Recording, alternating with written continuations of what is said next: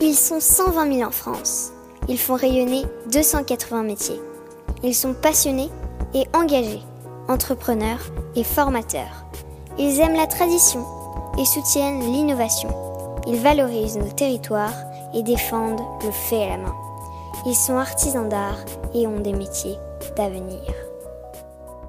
Cet épisode est soutenu par l'association Villes et Métiers d'Art. Ce réseau regroupe environ 600 communes qui s'engagent entre autres à favoriser l'installation de professionnels des métiers d'art dans la ville, organiser des actions de communication et de sensibilisation, développer le tourisme culturel et accompagner les actions de formation. Bonjour à toutes et à tous, vous qui êtes passionnés d'artisanat d'art. Je suis Odoguet et vous écoutez le podcast Voix de Artisans d'avenir. Avec Philippe Azet, nous avons créé Artisans d'avenir pour que l'artisanat d'art fasse de nouveau partie de notre quotidien. Nous accompagnons les artisans d'art et futurs artisans dans la construction de leurs projets, de l'orientation au développement de leur entreprise. C'est pourquoi nous invitons des artisans d'art à nous faire découvrir leurs réussites, leurs erreurs, leurs astuces de tous les jours et leurs défis de toute une vie. Un dialogue en toute transparence pour que l'aventure entrepreneuriale des uns puisse éclairer et inspirer celle des autres. Pour vous inscrire à nos événements ou pour suivre notre actualité, nos entretiens, nos témoignages écrits, nos ateliers de mentorat, abonnez-vous à nos pages Artisans d'avenir sur Instagram, Facebook et LinkedIn.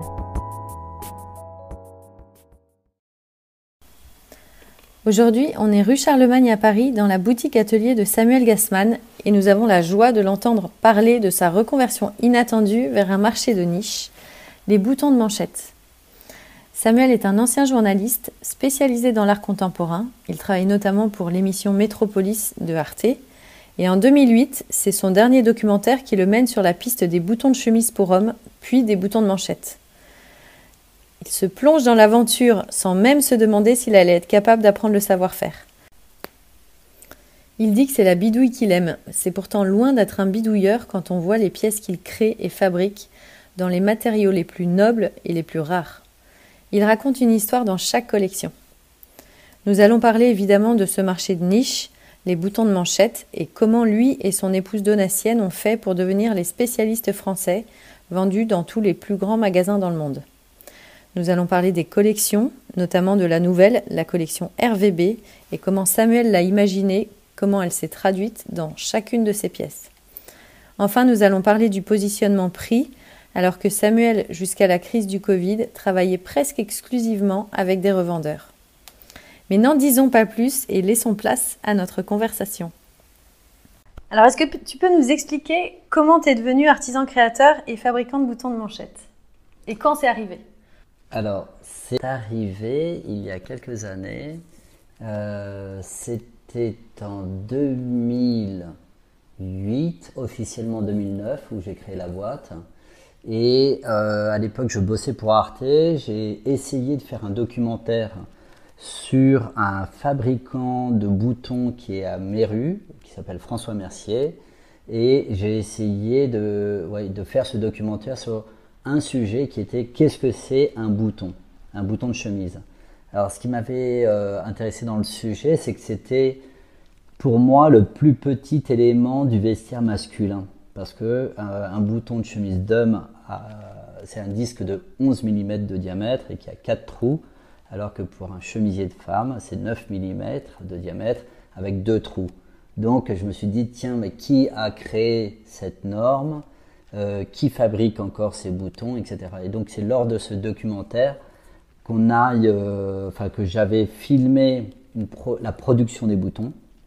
Et, en fait j'avais stoppé cette production à plusieurs étapes euh, parce que euh, il y avait des objets qui, que je trouvais très beaux. Et j'ai dit ah bah tiens ça c'est beau alors on arrête la production je vais en garder des comme ça puis hop et petit à petit finalement j'ai créé des objets pour ce documentaire et avec lesquels je suis reparti. Euh, et, en fait, petit, enfin, quelques temps plus tard, euh, je savais Comment tu es revenu en fait? Comment, euh, suite à bah, ce documentaire Alors, ce documentaire n'a pas eu lieu. C'est un des. Parce que c'était un sujet sur la mode quand même. et que j'étais spécialiste en art contemporain, donc ma rédaction a complètement boycotté le, sujet. Et puis il y avait beaucoup de problèmes de son, de réverbération, de tout ça. Enfin bon, et le documentaire était mal fait. Et, et en fait, ce qui m'a amusé, c'est que les objets que j'ai produits ou que j'ai fait produire pendant ce documentaire représentaient potentiellement 223 paires de boutons de manchette. Et ils avaient la forme de boutons de manchette. Et donc à chaque fois que je les montrais, on me disait Ah, super, euh, t'as fait des boutons de manchette, euh, qu'est-ce que c'est que ça? Et, euh, et, moi, ça, ça me. Et c'est toi qui les avais imaginés, qui les avais fait fabriquer en fait C'était juste que pendant la production des boutons, je voyais des objets qui étaient magnifiques et du coup, je disais, oh, stop, oh, je vais en garder quelques-uns, je les trouve trop beaux, point. Et, et après, ils s'apparentaient à des boutons de manchette, mais moi, en journaliste art contemporain, euh, boutons de manchette, j'en avais jamais porté de ma vie. Je savais, c'était pas mon univers. La mode, ça m'intéressait pas. Le bouton de manchette, encore moins. Et, euh, voilà, sauf que j'avais ces objets et c'était devenu une sorte de blague où euh, je proposais à des copains euh, journalistes ah, est-ce que tu veux des boutons de manchette? J'ai quelques boutons de manchette à revendre, je sais pas quoi faire avec. Et de fil en aiguille, on m'a présenté une personne qui avait un magasin de chemises sur mesure qui était à côté de la place Vendôme et euh, qui m'a dit bah, vos boutons de manchette m'intéressent et j'ai envie de les acheter et les vendre. Alors euh, moi j'étais hyper embêté, je pensais que c'était une blague. Euh, ensuite, bah, j'ai quand même joué le jeu parce que j'avais 223 paires, donc. Euh... Fallait les écouler. Ouais, puis pour quelqu'un qui en portait pas, ben c'était pas très intéressant. Et, euh, et, je me suis dit ouais top, euh, si je peux me faire un peu de sous, pourquoi pas quoi. Voilà, ça a commencé comme ça. Sauf que il les a montrés en vitrine et ça a commencé à se vendre. Et, euh, et pire que ça, il y a eu un, une journaliste du L qui a fait un article là-dessus. Alors que la boîte n'existait pas en fait. Rien n'existait. Moi, j'étais euh, pigiste pour Arte, hein, un peu à galérer, et, euh, et euh, ça m'intéressait pas du tout cette histoire. Et, et, en fait, il y a des acheteuses de grands magasins américains qui ont vu ces boutons manchettes, qui m'ont contacté. Je pensais que c'était une blague. Donc la boîte n'existait, rien n'existait, et qui ont dit ouais, on est hyper intéressé par vos collections, on veut les vendre chez Neiman Marcus, Bergdorf Goodman, etc. Et c'est les grands magasins américains. J'aurais dit, écoutez, les grands magasins, ça m'intéresse pas. Moi, je vais au marché, je vais jamais dans les grands magasins, tout ça. Et euh, les boutons de manchette, c'est une blague, en fait. Et je leur disais, moi, je suis pas designer, ça ne m'intéresse pas. Alors, bon, en fait, finalement, elles ont réussi à me convaincre. J'ai eu un rendez-vous et elles m'ont dit. Et qu'est-ce qui t'a convaincu, en fait? Qu'est-ce qui t'a bah, attiré dans l'aventure? Elles m'ont, euh, elles m'ont reçu. Elles m'ont dit, bon, bah, les objets sont magnifiques. Et euh, ça, c'est une première collection. Mais si vous souhaitez euh, qu'on travaille ensemble, il faut que vous m'expliquiez quelles vont être vos prochaines collections, quel est l'ADN de votre marque, qu'est-ce que c'est vos envies, comment vous allez vous développer, etc. Et j'étais là, oh là là là là là et je savais pas quoi faire. Et en fait, euh, mon directeur de production euh, s'est noyé en Corse. Euh, et, j'ai eu, enfin, il y a eu beaucoup de personnes qui sont parties presque en six mois. J'ai perdu mon père, mon grand-père, mon grand frère et mon directeur de production en presque un an. Et, je me suis dit, ok, mais qu'est-ce que je fais? Et si j'étais designer, qu'est-ce que, qu'est-ce que, pourquoi pas en fait? Et du coup, j'ai ouvert un document qui s'appelle 15 jours. Et pendant deux semaines, je me suis enfermé chez moi en me disant, alors, qu'est-ce que c'est un designer? Euh, qu'est-ce que c'est une collection, euh, qu'est-ce que c'est euh, du packaging, qu'est-ce que c'est, comment on raconte une histoire en faisant une collection? Et comment ce truc qui est un bouton de manchette peut raconter quoi que ce soit, alors que pour moi c'était un objet ringard, un peu désuet, mal foutu, etc. Je voyais pas d'intérêt. Et, et en fait pendant deux semaines, bah, j'ai essayé de me dire comment on peut raconter une jolie histoire et que ce soit dans de la bonne qualité, enfin des jolies matières, etc., etc., de faire deux collections par an. Donc, comme pour mes sujets pour Arte, où j'essayais de faire un sujet sur tel artiste, introduction, développement, conclusion, là, j'ai dit, bon, bah là, je vais faire une collection sur, euh, euh, je sais pas, la couleur, là, en ce moment, c'est RVB. Et donc, je disais, qu'est-ce que ça raconte RVB Introduction, développement, quels objets vont... Euh, illustrer le propos. comment ça se décline, comment ça se nourrit. Et, et voilà. Et donc ça, ça, a commencé comme ça. Et au niveau artisanal, du coup. Sur la base de cette collection-là que tu avais présentée en disant comment on raconte l'histoire qui est autour. Exactement. Donc je suis revenu voir les, acheteuses de Lambert et Associés et je leur ai dit écoutez, euh, voilà ma prochaine collection, comment euh, ça va se passer. Euh, voilà où j'en suis et si vous m'aidez, je veux bien créer une boîte parce que j'avais même pas d'entreprise, j'avais rien du tout. Et elles m'ont dit bon bah il faut une, une SARL, il faut un, un numéro de TVA intracommunautaire, il faut ta ta ta ta. Et ah, j'ai dit, ok, bon. Et est-ce que tu t'étais posé la question de, du temps de fabrication, de, de ce que ça allait demander? Non. Et est-ce que tu t'étais, est-ce que ça pouvait te faire peur aussi de te dire, euh, je, vais m'attaquer à un savoir-faire que je ne connais pas Non, pas du tout. Non, pas du tout, parce que euh, j'étais, j'allais dire, j'étais tombé journaliste, mais presque. En fait, j'ai fait de l'histoire de l'art pendant 11 ans en dilettante. Et puis, euh, j'ai fait un sujet pour Arte, un deuxième pendant quatre ans, j'en ai fait. Alors, j'étais journaliste. Et au tout début, ils m'ont dit oui, alors il va falloir faire le cadrage, le tournage, le montage. Le... Ah, j'ai dit, ah, oh là là là là. Et c'est, pourquoi pas hein. et, et, en fait, là, c'était un peu cette idée. Sauf que euh, je me rendais pas compte, mais euh, je trouve ça quand même très sympa. C'est que hum, on apprend toujours dans l'artisanat. Et voilà, bon, c'est vrai que les débuts, je me faisais beaucoup aider. Donc, euh, Quand tu dis on apprend toujours, c'est-à-dire on apprend toujours d'autres savoir-faire ou Ah oui, chaque collection. chaque collection, chaque, euh, presque tous les jours. Pour cette collection, euh, j'ai développé une bague composée de, neuf, de, de six anneaux. Et c'est la première fois que je fais ça. Et en fait, pour évaluer, enfin pour définir la taille de la bague, sachant qu'il n'y a pas une bague mais six anneaux dessus, euh, évidemment c'est pas comme si on en fait une. Et donc euh, bah, je fais des, des, trucs, des machins, je dis alors il y a un fil de 72 mais j'arrive à une taille 57 et du coup si j'ai besoin d'une taille 61 je fais un produit en croix, enfin bon. Ouais, mais, et, et, ça évidemment. Développement technique quoi. Mais à chaque, chaque collection c'est comme ça. Chaque collection de toute façon euh, euh il faut c'est le propre d'une collection, c'est que elle est différente de celle d'avant.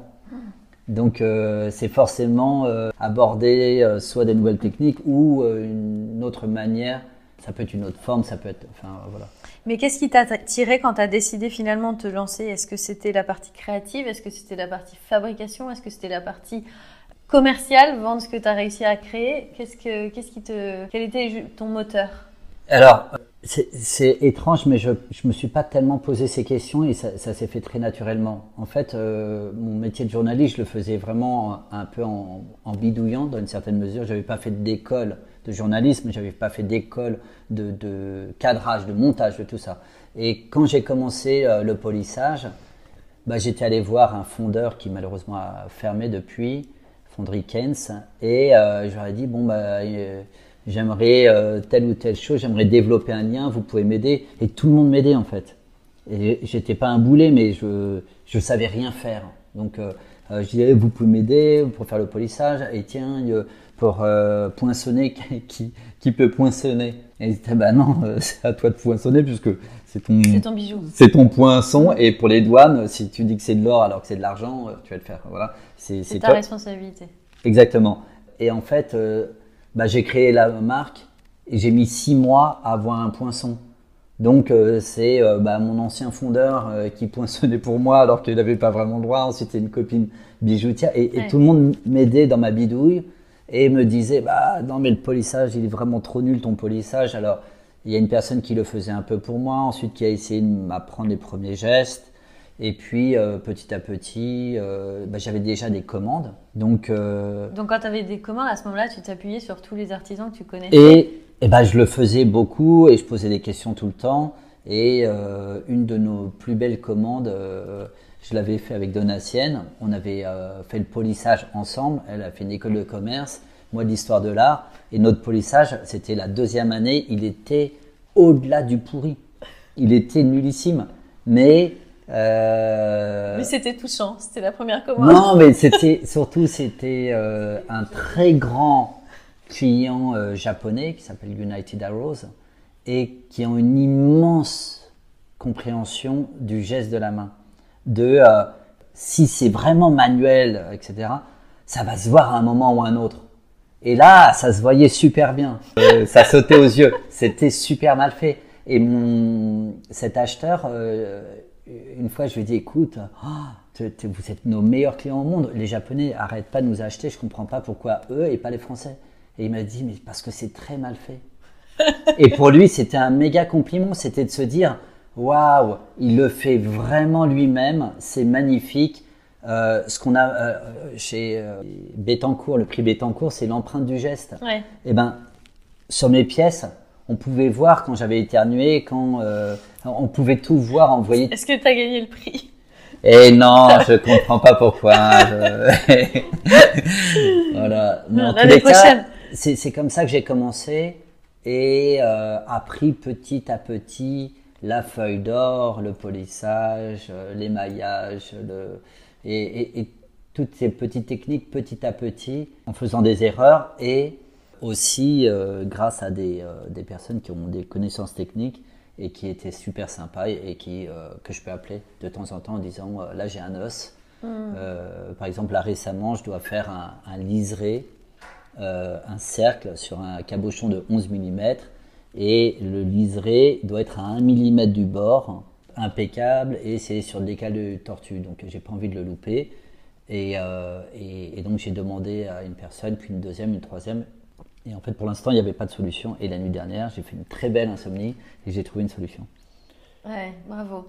Et aujourd'hui, donc ce que, euh, les pièces que tu fabriques, tu les fabriques entièrement toi-même. Enfin, quels sont les savoir-faire que tu délègues? Alors, la fonte. Je fais aucune fonte et j'en suis très content le travail de fondeur, c'est un, vrai travail à part entière. Et donc, je m'occupe pas du tout de la fonte. En amont, je peux faire des dessins d'objets, mais ensuite, je passe par un maquettiste qui va faire une cire impeccable euh, et parfois même passer par la, CAO, etc. En fait, mon, approche de la technique, elle, est, elle découle directement de mon approche de, mes collections. Vraiment, comme pour un docu, j'écris une collection je définis un thème et je me dis comment je vais illustrer ce thème. Euh, comment, euh, qu'est-ce qui va expliquer ce thème? Et, et, les collections, tu les crées combien de fois par an? Alors, je fais deux collections par an. D'accord. Et ça, c'est un calendrier pour respecter le calendrier de tes revendeurs ou De la mode, ouais. D'accord, ok, ça En fait, euh, c'est la semaine de la mode. Là, c'est pareil. Quand j'ai commencé, j'avais un ou deux, une ou deux connaissances euh, qui étaient des potes designers. Et ils m'ont dit, bon, bah écoute, euh, si tu as fait une première collection et qu'on t'a demandé d'en faire une seconde, bah, elle se présente à telle date et à telle date. En gros, c'est en janvier et en juin. Il faut que tu sois prêt à ce moment-là. Ne pas être en retard. tu prends un stand à l'époque, il y avait un salon en France très haut de gamme qui s'appelait Traneuil et un en, Italie qui s'appelle le Pitti Uomo. Et on m'a dit, bon, bah, c'est là où, il faut que tu montes ton travail. Donc, c'est des salons spécialisés dans la mode Ouais. D'accord. Ouais. Accessoires. Euh, Accessoires. Et tu as des jeans et tu as des. D'accord. Tout, tout, ce que tu veux. C'est euh, mode, accessoires de mode et, euh, et c'est le champ de la mode. Et quelle gamme en fait? Il y a une gamme en particulier ou c'est Alors, Traneuil en France, c'était hyper haut de gamme. C'était très prestigieux. C'était quand on a commencé un salon, il y avait une centaine de designers internationaux et chacun spécialiste et référent dans, euh, dans son objet. C'est-à-dire qu'il y avait euh, deux, trois personnes qui faisaient du denim japonais et euh, c'était pas des Bretons ou des, c'était des Japonais qui arrivaient avec leurs trucs euh, techniques, machin, etc. D'accord. Et qui faisaient, voilà. Et il y avait des, un Marcello, je sais plus comment il s'appelle, qui faisait du, des ceintures en croco incroyables qui vendait euh, à l'éclaireur, chez l'éclaireur. Et lui, c'était le spécialiste de l'accessoire en croco dans le monde entier. Tout le monde le connaissait, voilà. Et, et du coup, moi, j'avais pris la, la place du bouton de manchette, voilà. Il y en avait le spécialiste du bouton de manchette. Oui, c'était un peu étrange euh, pour moi-même et pour les autres, hein, parce que ils pensaient pas. Euh, Ouais, qu'il y avait un spécialiste du bouton manchette. Mais si. Et, euh, et le, salon en Italie, c'était le même euh, fonctionnement? Alors, c'est ça, c'était Traneuil à Paris, très très très très haut de gamme. L'opposé, c'est Petit Uomo. Alors là, c'est un salon où tout le monde va. Donc on va trouver euh, mon voisin d'en face, c'est Brunello Cucinelli. C'est une marque avec des milliers et des milliers d'employés qui sont dans le monde entier. Donc ça, c'est mon voisin d'en face.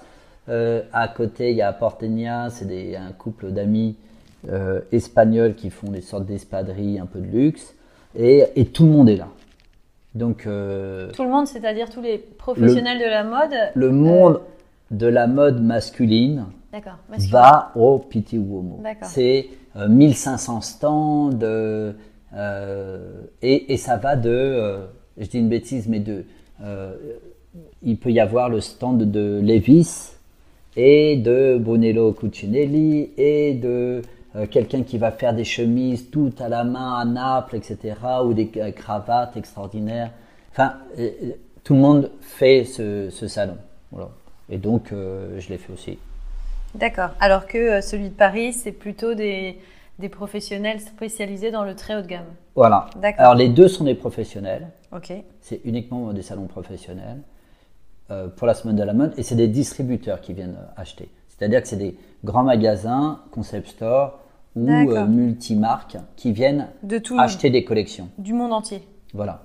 Donc en fait, ce que je faisais, c'est que je, je définissais mon thème, je développais une collection, les prototypes, je les montrais sur les salons. Là, j'avais des commandes de mes de ces distributeurs. On prenait commande. Là, ça euh, définissait mon calendrier de production. Premier arrivé, premier servi.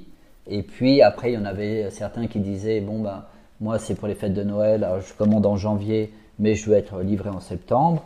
Euh, d'autres ils disaient ah euh, vite vite vite, il y a la saison de, des mariages ou de je sais pas quoi. Il y a... En fait, chacun a son calendrier. À New York, mes clients c'était Thanksgiving, c'était hyper important. Noël un peu moins. Nous, c'était Noël, euh, jour de l'an chinois, hyper important, mais chacun on a nos petits trucs, nos petits calendriers. C'est comme ça qu'on a fonctionné euh, presque pendant 10 ans, enfin jusqu'à jusqu'à euh, notre gentille crise sanitaire. Oui. Et donc c'est avec eux que tu as démarré tes collections deux fois par an? Enfin c'est. Oui. Et alors maintenant, comment tu t'inspires et comment se crée une collection? Alors, une collection, c'est vraiment juste un, à la base, c'est un, thème. Par exemple, cette année, le thème, c'est euh, RVB. Alors, pourquoi RVB Ça, c'est le thème que toi, tu as choisi. Oui. Ouais. Alors, il y a toujours une partie, je dirais, rationnelle, en tous les cas pour moi, quoi, évidemment. RVB, c'est un code couleur créé en 1931 par des ingénieurs qui, à l'époque, ont défini quelles allaient être les couleurs élémentaires qu'on allait utiliser et comment on allait les, utiliser dans l'informatique. Donc c'est en 1931. Donc c'était créer des codes basiques pour un futur euh, abstrait dans une certaine mesure. Puisque ensuite ces codes ont été utilisés dans les années 80, donc 50 ans plus tard, par Apple, Microsoft et tous les autres. Et aujourd'hui, moi, gentil designer, je me dis, euh, plus de semaine de la mode plus de euh, mes distributeurs, ils sont tous fermés, mais pas en France, mais dans le monde entier. tout le monde est fermé. Comment on peut créer de nouveaux basiques pour, euh, moi, me rassurer, quelque chose de solide pour demain et après-demain incertain. Et donc, ce, truc RVB, bah, ça m'a sonné une cloche comme une sorte d'évidence. Donc, voilà, ça c'est le thème. Et après, euh, la question c'est bah, alors comment euh, j'illustre ce truc un peu abstrait? Donc bah, je commence à bidouiller, je me dis tiens il y a quand même de la couleur. Ensuite c'est des disques. Comment ça peut devenir des objets En asticotant, bah, la couleur, j'ai de l'émail, donc j'ai commencé à développer un set de 9 paires de couleurs. Euh, avec le, rouge, le vert, le bleu, puis les trois petites couleurs du centre euh, qui, sont euh, à l'intersection des trois couleurs dominantes se retrouvent sur la tranche des boutons manchette, mais de manière plus subtile puisque elles le sont aussi dans l'image. Et donc ça a donné un premier objet. Ensuite, par exemple, en partant toujours de, de ces disques, bah, j'ai pris les disques en me disant, tiens, si c'était euh, des bagues et que ça devait parler d'un basique, euh, en reprenant mes codes qui sont, enfin, c'est des structures, euh, c'est une structure de pensée où tout a une fonction. Donc, il y a un objet pour le matin, pour le jour, pour le soir, pour le sport et pour l'apparat. Donc, j'ai cinq catégories. Systématiquement dans toutes tes collections Ouais. D'accord. Depuis dix ans. Et, et, pour chacune de ces catégories, j'ai des matières associées ou des éléments graphiques.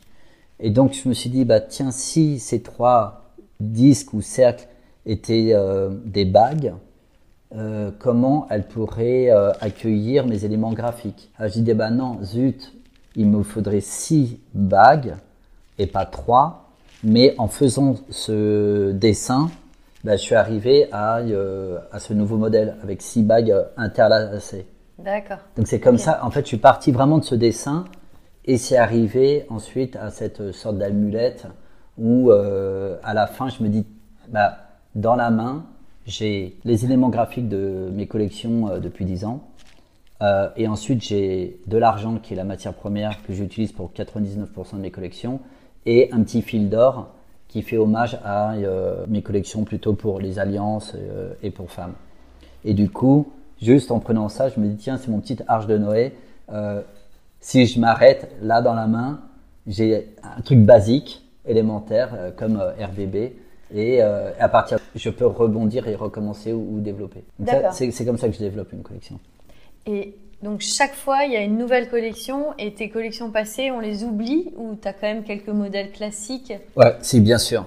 Euh, dans mon premier plaisir, c'est quand même de créer une collection. Donc euh, ça, c'est quand même euh, comme un, enfant.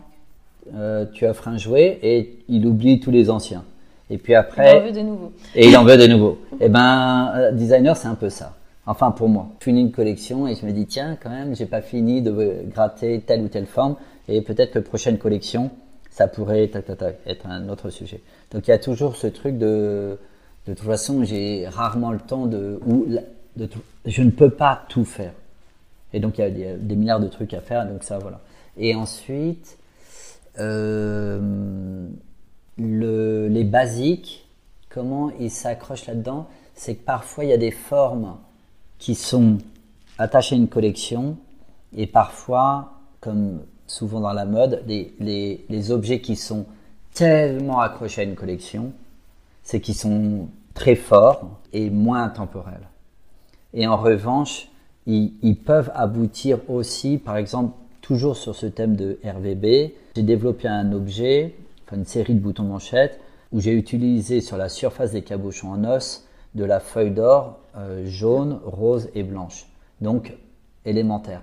Ça, cet objet, je l'ai développé pour cette collection, mais typiquement, il est tellement basique, tellement élémentaire, tellement... Euh, euh, ça peut devenir intemporel. Que lui, il peut rester dans la collection. Et donc tes revendeurs avec qui tu travailles d'expérience, ils te commandent tes nouvelles collections, mais aussi des, euh, des, pièces élémentaires oui. Euh, passées. Donc, en fait, Après, ça dépend des clients. J'avais des clients, euh, par exemple Barney's, ils étaient rigolos, ils arrivaient, ils disaient Ok, bonjour, c'est quoi la nouvelle collection? C'est quoi les nouveautés Ils regardaient, ils étaient Que les nouveautés. Ouais. Ils regardaient même pas les. Et, il y en a beaucoup. Andrés Mercudis à Berlin, il faisait ça. Voilà. Et en revanche, par exemple, les Japonais ou à Paris, le bon marché, eux, ils, euh, ils sont sur des choses plus basiques. Euh, ouais, Sciences, par exemple, ils, me prennent, euh, c'est des Japonais, et ils me prennent euh, des basiques parce qu'ils recherchent des choses très basiques. oui. Ou une belle matière. Et puis si ça marche une saison, ils se disent tiens, on va recommencer parce que ça marche, c'est bien. Et quand tu, quand tu travailles donc avec ces revendeurs, est-ce que tu as une garantie sur les achats? Quand ils t'achètent des pièces, ils t'achètent en grande quantité, euh, tu, peux, tu peux évaluer le, les commandes à venir? Ça, ce serait le rêve. Dans le rêve, oui. Après, il y a des crises. Après, il y a des crises sanitaires. Après, il y a des, hum, Hors crise sanitaire, évidemment. Non, mais en fait, euh, on a eu des. Et on a, par exemple, le Bon Marché à Paris, où il y a une sorte de base de commande euh, annuelle et qui progresse tous les ans un petit peu et qui se développe un peu. Et ça, c'est euh, le client de rêve. Ensuite, il n'y a malheureusement pas trop de logique. Parfois, on commence à travailler avec un très grand distributeur. On ne sait pas vraiment pourquoi, et puis ça s'arrête. On ne sait pas trop non plus pourquoi. Oui, il n'y a pas de règle. Hmm, pas trop, non. Autrement, ce serait facile. ouais. Et alors, si on parle maintenant prix, comment tu détermines ton, ton prix de vente? Alors, le prix de vente. Déjà, tu peux nous dire euh, un peu quels sont, enfin, si- tu as des fourchettes de prix pour euh, certaines pièces. On- les boutons de manchette sont dans une fourchette euh, un peu large, allant de 130 euros pour mes basiques à 1006 et quelques. Et puis si on part sur du platine, ça va jusqu'à 8000. Est-ce que la différence entre ces prix vient euh, du, notamment du, du matériau qui est utilisé ou du temps de Oui, travail? Les deux. Les deux, d'accord. Et voilà, il y a des matériaux chers. Et euh, euh, là, l'écaille de tortue sur lesquelles je travaille, bon, c'est cher, c'est rare. Euh, bon, voilà. Ensuite, il y a le temps de travail évidemment, qui est très difficile à, à déterminer parce que parfois euh, il y a des objets techniquement très difficiles à faire, mais euh, j'ai trouvé euh, une astuce, une ruse, ou alors ça fait 10 ans que je l'ai fait, et du coup une personne qui va mettre une journée à le faire, moi ça va me prendre quelques minutes, et, mais techniquement c'est complexe. Dans le prix, il y a ce que je gagne et ce que je paye de manière indirecte euh, parce que c'est pas moi qui vais faire la vente. Par exemple, on parlait des distributeurs. Bien sûr. Bon, le bon marché, il travaille avec moi, mais pas de manière euh, complètement philanthropique. Et un petit peu. Ah, parce qu'il y en a qui travaillent de manière philanthropique? J'allais dire non, mon épouse, mais euh, non. Venons au prix de marché, la Bah. valeur perçue, comment. Alors, ça, ça, c'est une super question. Petit parisien jouant au bon marché, qui est un grand magasin de luxe parisien pour euh, euh, parisien bourgeois euh, normal. Mes boutons de manchette, ils sont vendus au bon marché entre 130 et 2000 et quelques euros. Et le client français, il trouve ça cher, normalement cher. Voilà, c'est du luxe le même client dans le même grand magasin, mais aux États-Unis, euh, chez Baird of Goodman, je vends des produits et je suis vendu comme euh, bouton de manchette euh, pas cher pour euh, homme d'affaires étourdi euh, qui en a besoin presque du jetable pour la journée. Ça vaut moins de 1000 ou 2000 dollars. C'est pas en or, ça vaut pas 15 000 dollars ou 20 000 dollars ou 30 000 dollars. Parce que euh, dans des grands magasins comme Barney's ou of Woodman, tu as des boutons de manchette qui valent 15, 20 000, 30 000 dollars. Et donc, moi, les miens à côté à 130 euros, mais c'est soit pour les enfants ou pour, ou pour euh, euh, hommes d'affaires étourdis. Donc, le oui, prix mais de quand tu vas marché. jusqu'à 2000 euros pour tes boutons qui sont à 2000 euros, tu sors un peu de la catégorie euh, ça va mieux. jetable. Voilà, c'est c'est mieux, c'est mieux. C'est mieux, mais en revanche, ce que je veux dire, c'est que le prix de marché, comme nos clients, ils sont pas forcément euh, à Paris, pendant longtemps, on faisait 90% de notre chiffre d'affaires au Japon. Ils n'ont pas les mêmes référentiels en fait. Aux États-Unis, parce que j'y allais une fois par an pour euh, présenter pour des, des fêtes de Noël, euh, j'avais les clients en face de moi qui me disaient Ah, c'est fait à la main. Non, mais si c'était fait à la main, ce serait cher. Donc, comme c'est à 200 dollars, bah, tu me baratines, c'est pas cher. Ah, j'ai dit Mais si euh, 200 dollars c'est cher, elle me dit Non, 2000 ou 20 000 dollars c'est cher. Mais euh, 200 dollars c'est rien.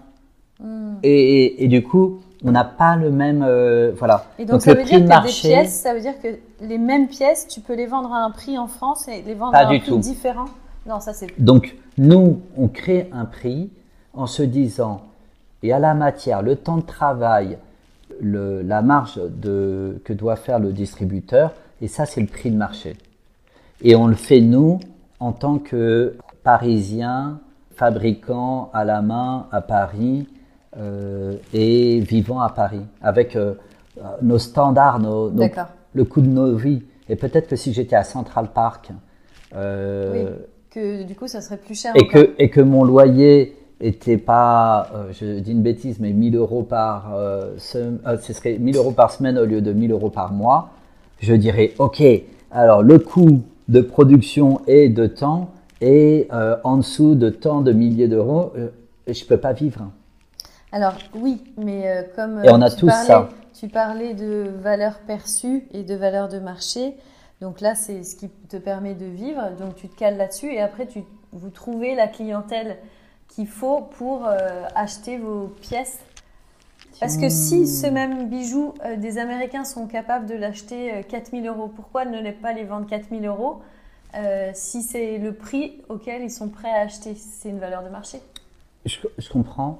Manchette, par exemple, sur le marché américain, c'est le bouton de manchette, c'est un bijou est perçu comme un bijou pour l'homme. Et du coup, euh, comme si tu rentres dans une boulangerie, une euh, bijouterie euh, pour une femme, tu as des bagues en or, avec des saphirs ou pas, enfin avec des pierres, avec des machins. Et eh ben les boutons de manchette sur le marché américain, c'est pareil. Tu arrives dans une bijouterie et tu dis, ils sont tous en or. Ça, c'est la base. Après, c'est or blanc ou or jaune. Enfin, la base, c'est qu'ils sont en or. Et moi, quand j'arrivais en disant, oui, alors j'ai développé toute une collection, alors je travaille sur du bronze parce que c'est une référence à l'âge de bronze, qui euh, c'est la période de l'histoire où on voit les premiers bijoux d'hommes. Donc euh, dans l'histoire du bijou, le bronze est plus que central et il est euh, fondateur. Et, et donc c'est hyper intéressant. Et ils sont là, ok, il y a le même en or. Et je suis là, non, ça m'intéresse pas alors. ça n'a pas de sens pour moi. Et c'est là, ok, mais euh, je gagne tant de milliers d'euros. Et donc, euh, qu'est-ce que tu as pour mon niveau de, de salaire ou de. Et, et en fait, c'est un autre marché. D'accord. Mais nous, en parisien, c'est comme si tu me disais, tiens, mais je sais pas, euh, des designers japonais, comment ils créent leur prix? Bah, Par rapport à leur euh, mode de vie, leur style de vie, c'est pour ça que euh, le Made in China est un peu moins cher parce que ils le font par rapport à leur standard de vie et par rapport à leur coût de vie, etc. etc. Et ben là, c'est pareil. En fait, moi, je suis un petit Parisien. Toi, tu fixes tes prix et ensuite, c'est les revendeurs qui, euh, qui voient si ça correspond à leur marché. Et au tout début, tout début, début, donc pour ma première collection chez Berlo Goodman, j'allais dire c'est idiot, mais non, voilà, c'est ce distributeur euh, très haut de gamme, euh, parce qu'ils savaient que c'était ma première collection qu'ils avaient perçu que c'était tout fait à la main, que c'était quasiment que des pièces uniques, ou euh, j'avais fait que des séries de 10 pièces, 5 pièces, 3 pièces. C'était euh, avec des matériaux que je trouvais au puce, avec de l'ivoire, du corail, du jet français. C'était magnifique. Et ils se sont dit, ok, on lui prend presque tout. Et, euh, et du coup, ils ont dit, bon, bah, là, on va faire x7 sur tes prix. J'ai dit, oh, mais quelle horreur, ils vont rien vendre. Oh, mais c'est la catastrophe, pourquoi ils font ça?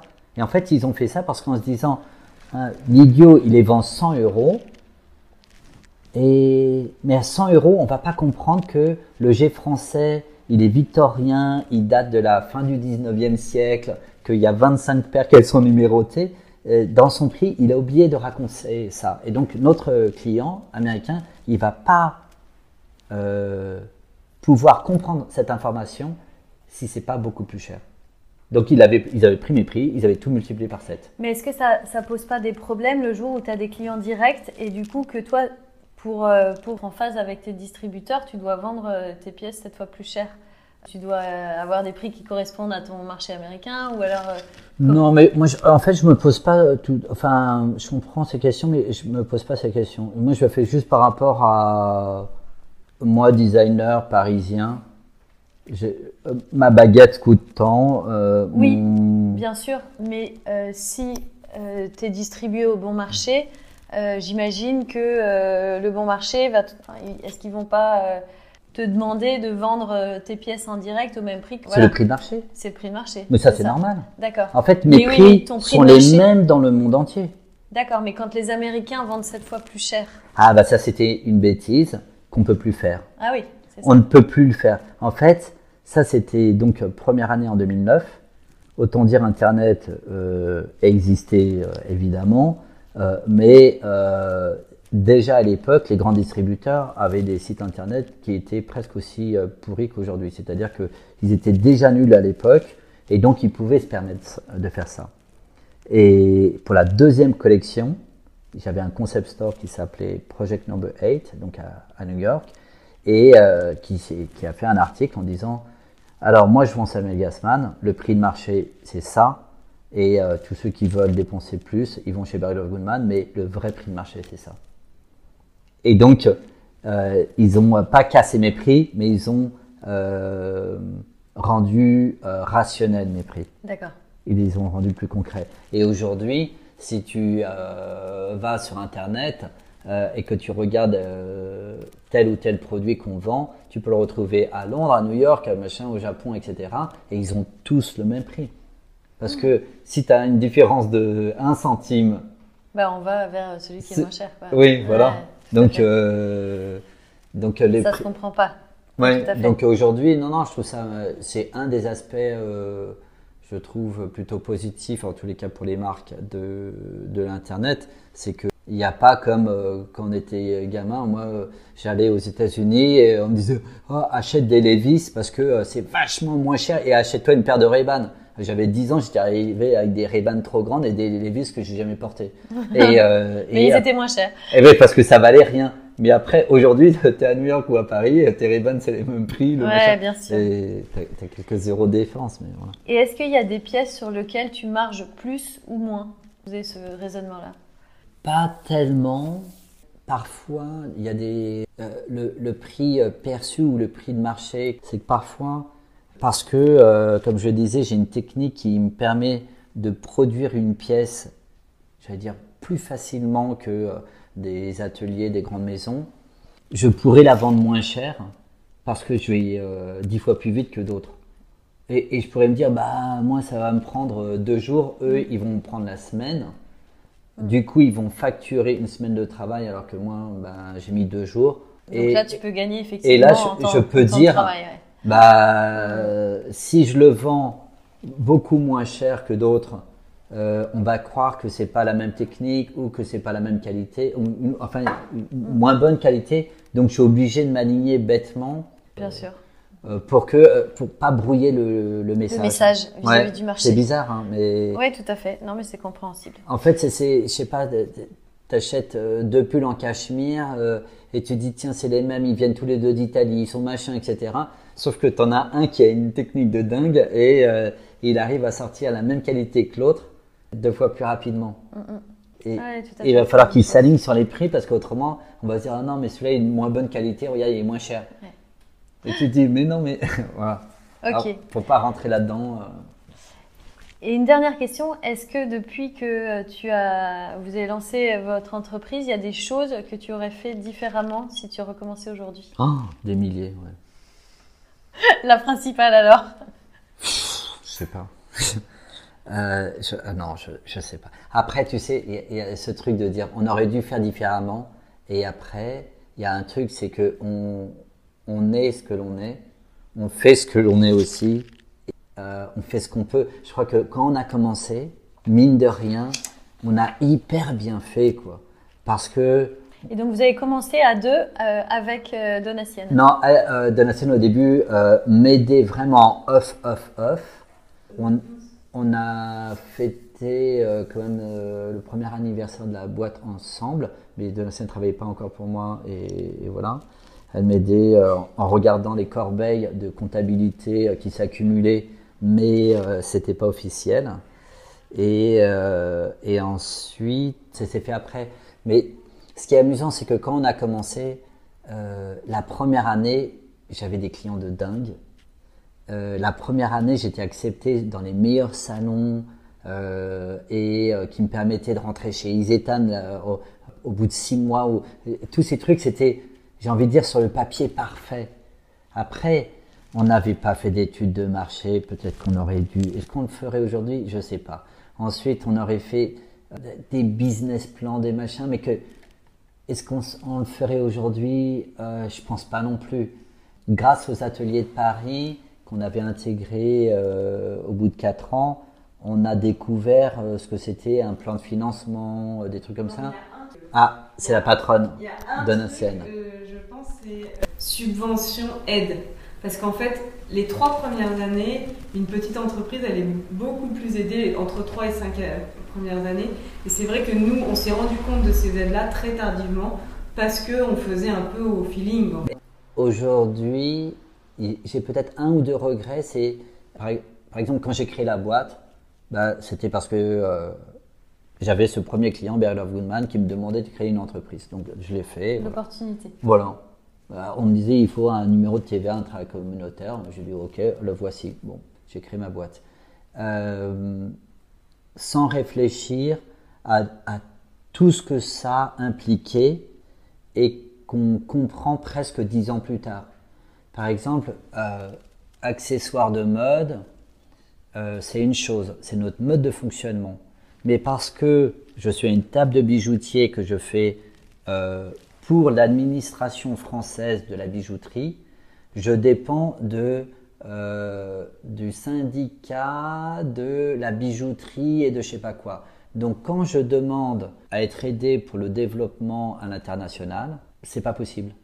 Alors que toutes les personnes qui ont le même mode de fonctionnement que moi et qui font des cravates, des nœuds papillons, des ceintures, des bretelles, des chaussettes, enfin des accessoires de mode, qui font deux collections par an, eux peuvent être aidés par la fédération de la mode masculine.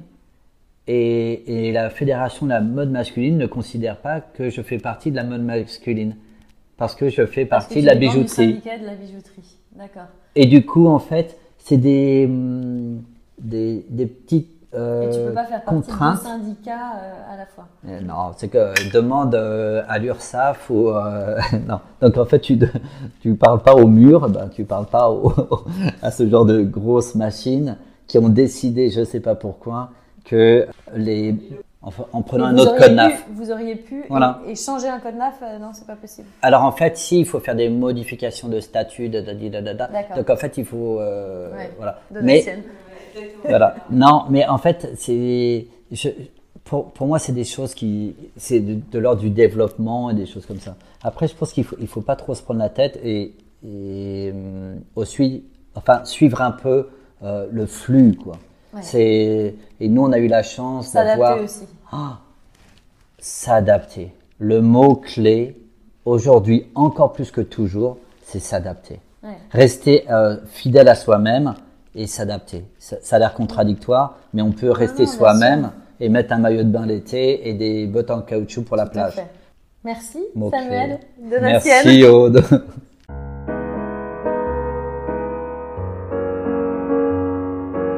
Et voilà, c'est terminé pour aujourd'hui. Nous espérons que vous avez passé un bon moment enrichissant. Si vous voulez nous aider à faire découvrir le podcast et si vous pensez qu'il est nécessaire de faire connaître les parcours des artisans d'art et de leurs entreprises, parlez de nous autour de vous. S'il vous reste maintenant encore 30 petites secondes, notez ce podcast avec 5 étoiles sur la plateforme d'écoute que vous utilisez. Merci et à bientôt pour un nouvel épisode.